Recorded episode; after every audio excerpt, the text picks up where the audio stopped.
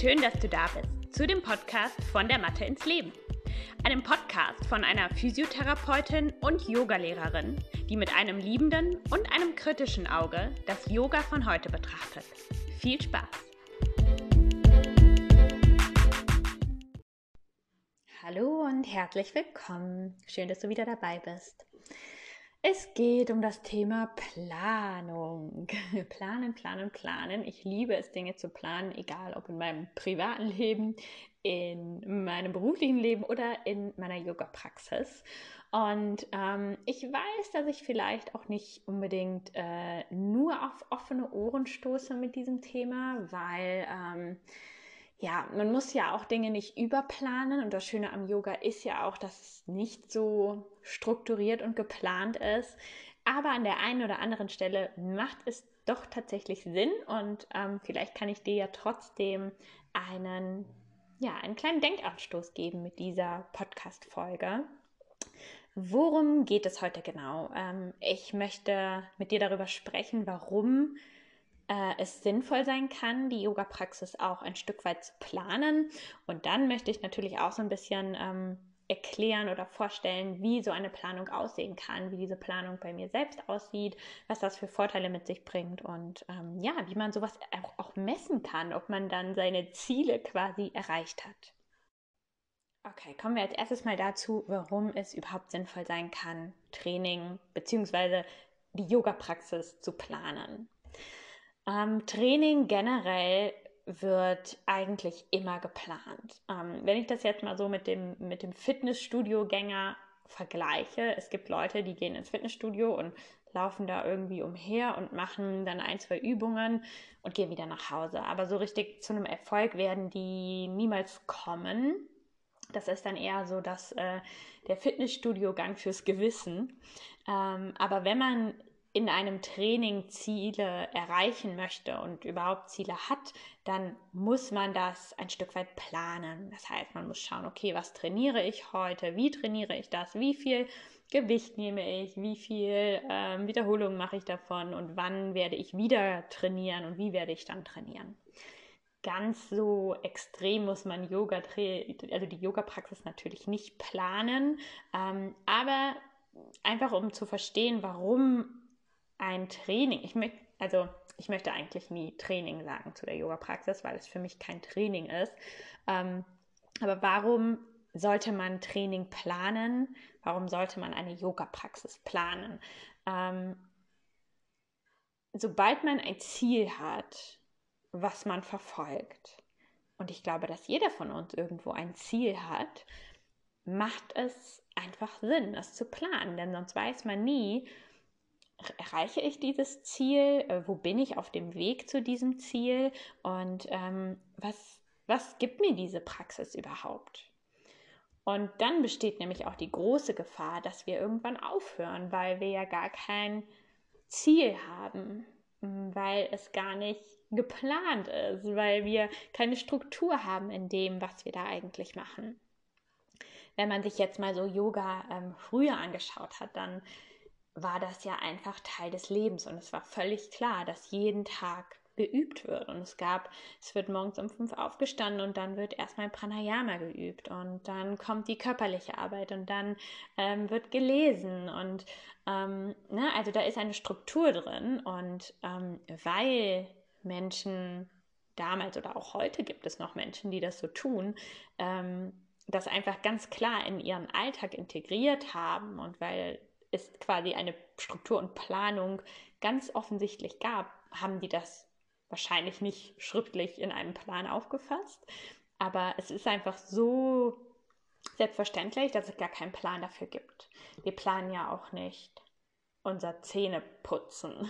ne, wir schreiben uns ja jetzt nicht auf. Montag, Dienstag, Mittwoch, Donnerstag, Freitag, Samstag, Sonntag putze ich mir die Zähne. Zweimal im besten Fall. Ähm, weil es einfach selbstverständlich ist. Aber Yoga-Praxis ist für uns glaube ich, nicht ganz so selbstverständlich. Plus, ähm, wir üben eben auch nicht immer zielgerichtet. Okay, kommen wir nochmal zurück zum Thema, was ist dein Ziel? Ähm, das kann zum Beispiel sein, ich möchte mich durch Yoga gut fühlen in meinem Körper. Ich möchte durch Yoga einen Ausgleich schaffen zu meinem restlichen Alltag. Ich möchte durch Yoga mehr Kraft aufbauen. Ich möchte durch Yoga entspannter sein.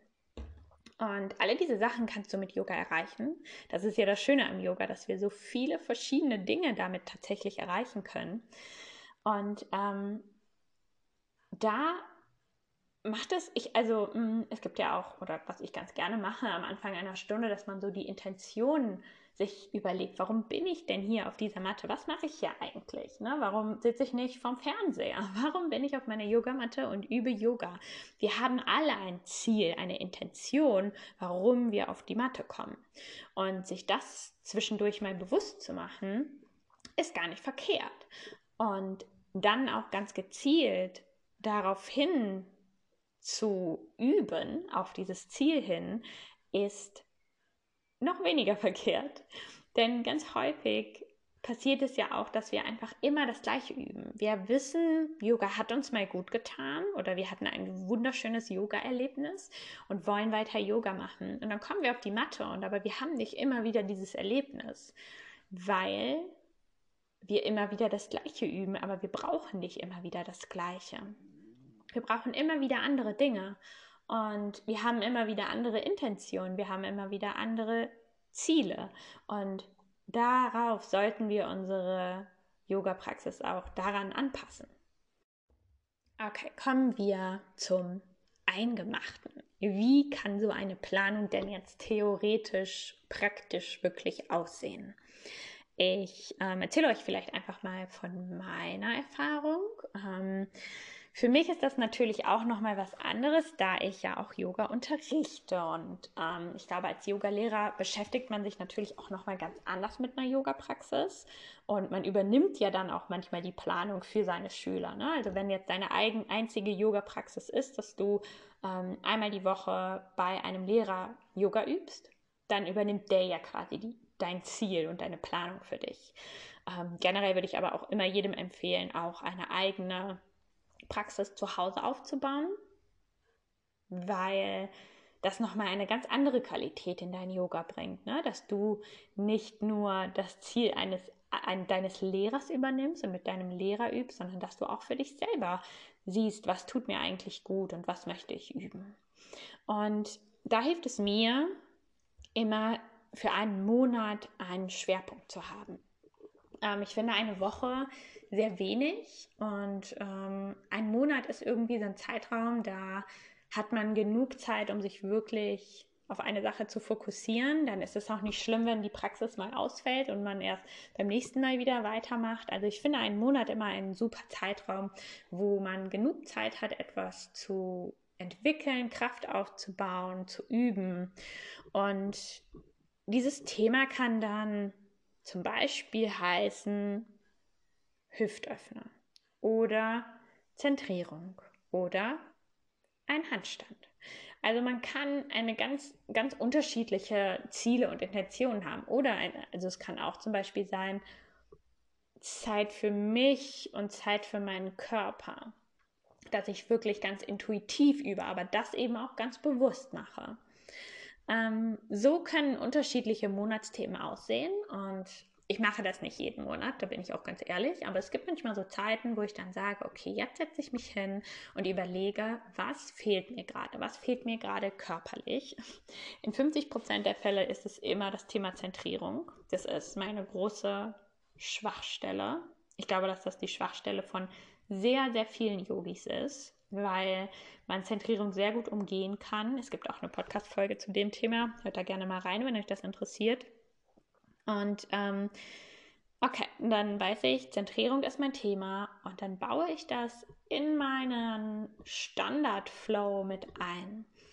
Das heißt ja auch gar nicht, du musst deine, deine Praxis komplett umstellen und alles anders machen. Nein, mein Fokus ist einfach anders. Ich mache, kann die gleichen Sonnengrüße durchlaufen, aber mit dem Fokus auf der Zentrierung. Das heißt, ich ich fließe einmal durch so einen Sonnengruß und gucke, okay, wo, an welchen Stellen kann ich mehr Zentrierung in meine Praxis reinbringen. Und dann halte ich an diesen Stellen mal an und schaue nochmal genauer hin.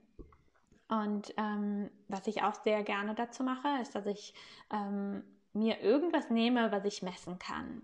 Mhm. Zum Beispiel beim Thema, beim Thema Zentrierung ähm, merke ich einfach irgendwann, wie ich stabiler werde.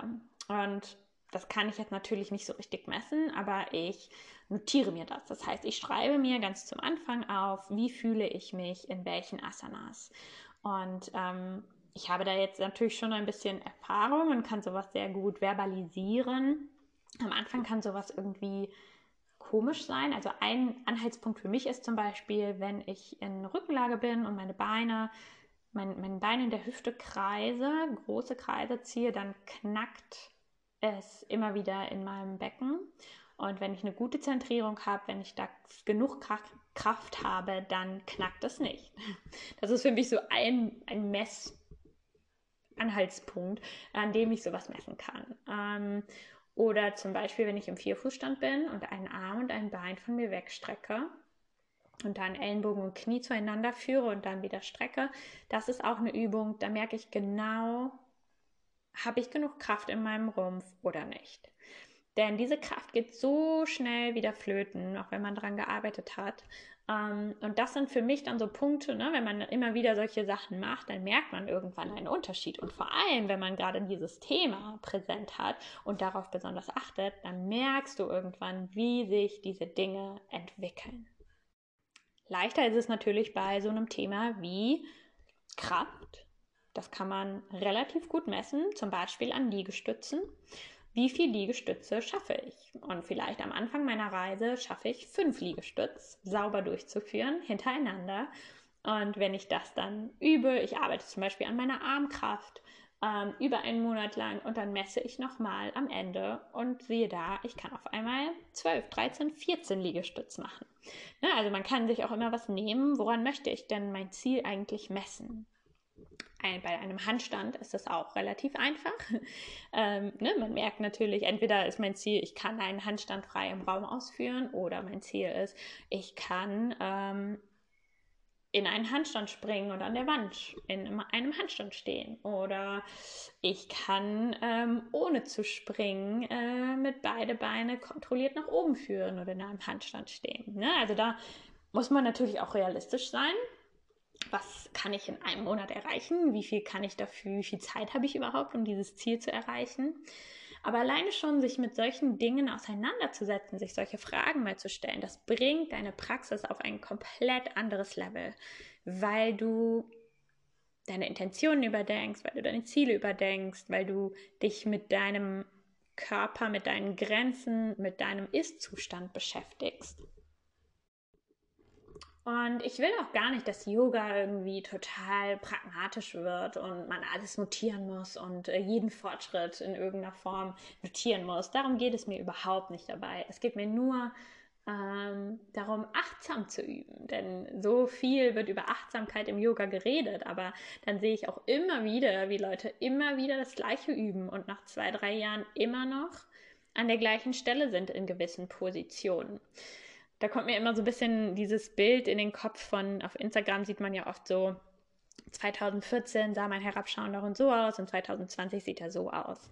Und ähm, sowas ist natürlich, ne, das ist genau dieses, okay, man sieht an dieser einen Position, da hat sich die Mobilität verbessert, die Kraft hat sich verbessert, ähm, ne, die Koordination hat sich verbessert. Das sieht man in solchen Bildern oft sehr schön. Und diese Leute haben ganz gezielt an diesen Sachen gearbeitet. Das ist nicht gekommen dadurch, dass man einfach jeden Tag mal guckt, was man so macht auf der Matte. Dann, dadurch erreicht man solche Entwicklungen nicht. Und das muss auch gar nicht sein, denn dein Ziel muss nicht auf körperlicher Ebene sein. Wenn dein Ziel auf einer mentalen Ebene ist, auf einer ähm, vielleicht auch, ne, du möchtest dir ähm, die Philosophie des Yogas aneignen, auch das kann ein Ziel deiner Praxis sein, ähm, dann kannst du auch diese Sachen messen. Das muss nicht schriftlich und total ähm, ausdefiniert sein, aber du wirst ja merken, dass du irgendwann Dinge verstehst, dass du den Kontext besser verstehst und einfach sich mal ein bisschen Zeit dafür zu nehmen, denn man, also man verbringt ja so viel Zeit auf der Matte und ich finde, dass wenn man sich die Zeit nimmt, es ein bisschen zu planen und ein bisschen mehr zu reflektieren, dann ist diese Zeit doch noch so viel wertvoller genutzt. Okay, ihr merkt schon, ähm, ich, ich bin äh, ein Pro-Planer, was die Yoga-Praxis angeht. Mich würde es super interessieren, inwieweit ihr eure Praxis plant, ob ihr die überhaupt plant, ähm, wie das bei euch aussieht. Ich finde es super spannend und ähm, ja, schaut gerne überall ähm, auf meinen anderen Kanälen vorbei, auf meinem Instagram-Account yo.yogaonline. Meldet euch für mein Newsletter an, da gibt es jede Woche andere spannende Informationen ähm, und übt gerne mit mir Yoga. Ich biete ähm, ja recht einfache Basic-Klassen äh, bei, bei äh, yo-yogaonline.de an. Ähm, die aber auch, wie ich finde, auch für fortschrittene, fortgeschrittene Yogis super sind. Schaut einfach mal vorbei, da könnt ihr eine kostenlose Woche mitmachen. Und ja, dann wünsche ich dir noch einen wunderschönen Resttag. Tschüss.